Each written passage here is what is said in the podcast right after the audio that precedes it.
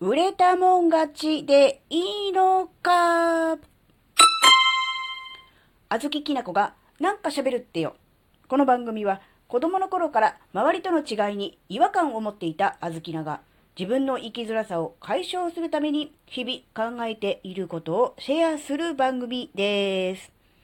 こんにちは、あずきなです。えー、ね、いきなりタイトルがちょっと強めな感じになってしまいましたが、うん、まあ、怒ってるとか怒ってるとかね、えー、そういうわけではないんですが、ちょっとね、考えさせられるようなね、出来事があったので、ちょっとシェアしたいなと思ったんですよね。えー、何か、具体的にね、この、これこれの件ですって言っちゃってもいいんですけど、なんかそれもなんか時事ネタみたいになるんで嫌だなって思うんで、そこはさらっと流したいと思います。あの、まあ、ざっくり概要を言いますと、あの、今回この話のきっかけとなったものの概要を言いますと、えある商品、えそれがですね、えコロナ禍における、ま、ウイルスに対する対策として、え有効であるかのような、え表示をして、え爆売れしたと。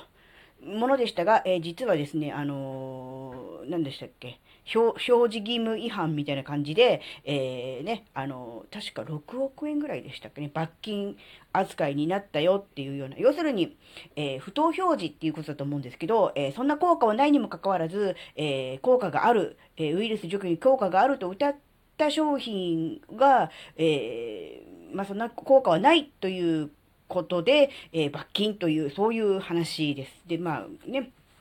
そういう話があったんですけど、えー、どうやらその企業、その商品はですね、一度あの警告を受けていたにもかかわらず、えー、適当にね、パッケージを、変えただけで、そのまま引き続き同じような文言で売り続けていたという、そういうような、えー、経緯があったようではあります。なので、まあ、うん、結構ね、な金額の、えー、罰金を受けたわけですが、実際の売り上げは全然するよりも何倍、何十倍もの売り上げがありますので、結果、まあ、売り逃げというか、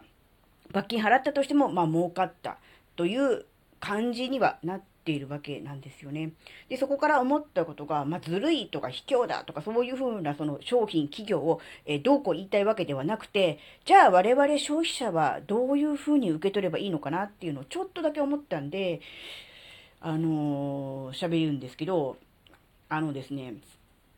あずきなは、えー、マーケティングっていう言葉にちょっとだけ拒否感があります。拒否感というか苦手意識のようなものがあります。えー、自分自身もですね、Kindle 本を、えー、書いて出版して、え商品としてね、え Kindle ストアに、え並べておいているので、まあ、マーケティングに関しては、えまるっきりあの、なんだろう、携わらないでいいわけではないんですが、やっぱりマーケティング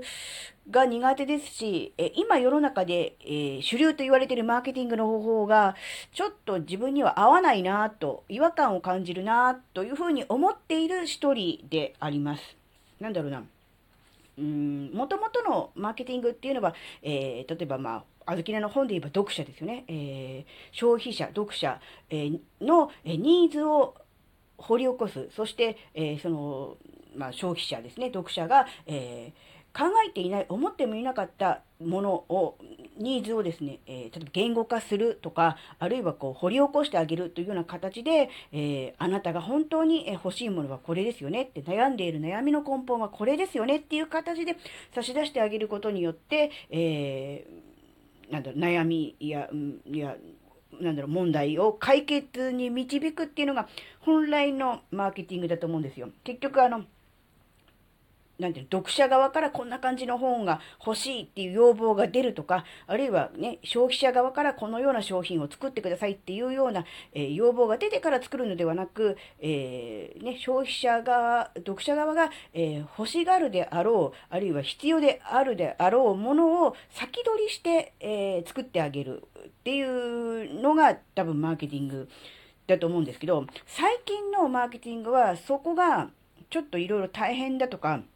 えー、めんどくさいとか、あるいはみんながマーケティングやるので、そのさらに、えー、先を行かなければいけないと思っているせいなのか、うん、本来、えー、その人が持っていて気づいていなかった潜在的な悩みを先取りして解決してあげる、そういう商品を出すというための目的というよりも、人々の、え不安とか恐怖につけ込んで商品を売っているっていう感じがね、すごくしちゃうんですよ。あの、なんだろうな、うん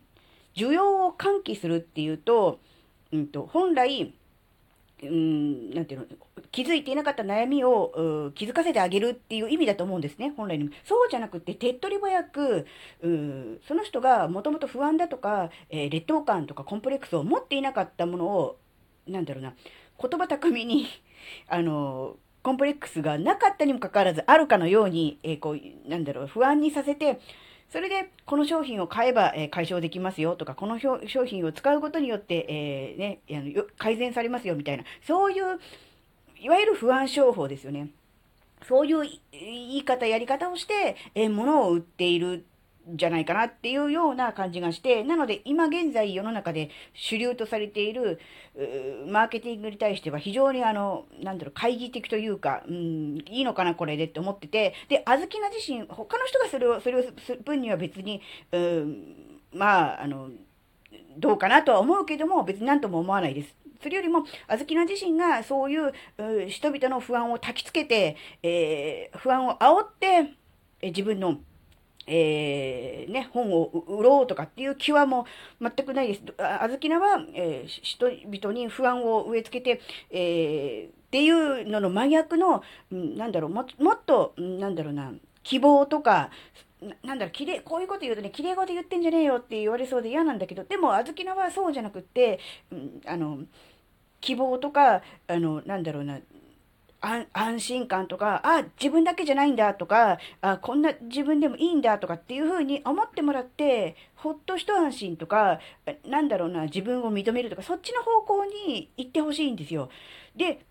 それだとやっぱりこう、正直、売れないんですよ。売れないんですけど、別に売れる売れないよりも、世の中に、メッセージとして、あずきなが伝えたいことっていうのは、不安をまき散らすとか、うん、なんだろう、人々の対立を煽って、こうね、あの競争とか対立を煽ってっていうことよりかは、どっちかっていうと、なんだろうな、こう調和とか、融合とか、そっちの方なんですよね。だから、なんだろう、今の主流の マーケティングとは相入れないっていう考え方もそうだし、手法的にもそういう感じなんですよね。なんだろうな。今ある悩みの解決に一役、ね、お役立ちできればいいなと思ってやってるわけですが、今のそのマーケティングってそうじゃなくて、新しく悩まなくていいことを無理やり悩ませるようなことを焚きつけてるような気がして、すごくね、うーんって思っちゃうんですよね。だからなんかもう、なんだろう、すごく なんていうの、雑な言い方すると、悩みが見つからないなら、こっちから悩みをね、教えてあげればいいじゃないって、その教えてあげるっていうのはあなたが本当に気づいてることを深掘りしてあの教えてあげるんじゃなくて、もう、なんていうの、無理やり 悩みをこう、与えちゃえばいいじゃないみたいな、そういう感じがするんですよね。なので、今回のこの例の、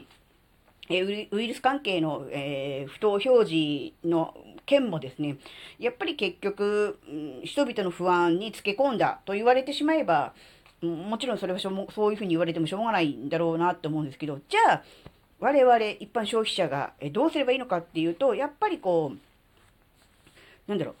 人々は、うん、まず、えー、まあ、人々はもそうし、私たち、ね、個人もそうですけど、やっぱり何を基準に行動するのかっていうのの一番強い感情は怒りではなくて不安なんだっていうことを、えー、しっかりしておきましょう。で、ということは不安が、え強い感情っていうことになれば、やっぱ不安を当然煽ってくるっていうことですね。なので、何か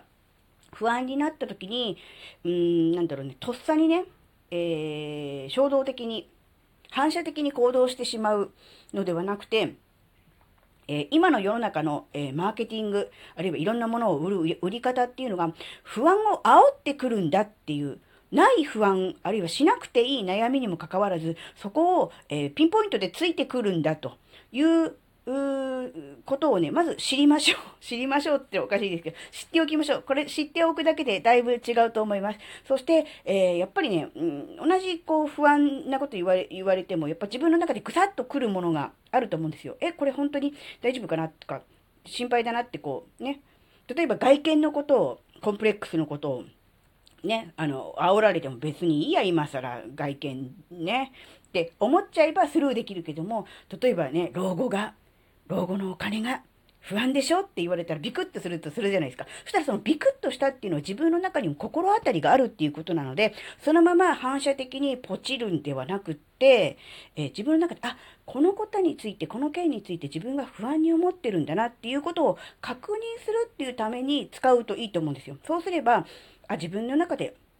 例えば今回の例で言うと、老後のお金に対して不安を持ってるんだなって思ったら、じゃあどうすればいいのかなって、別にそのね、煽ってきたその商品をね、ポチる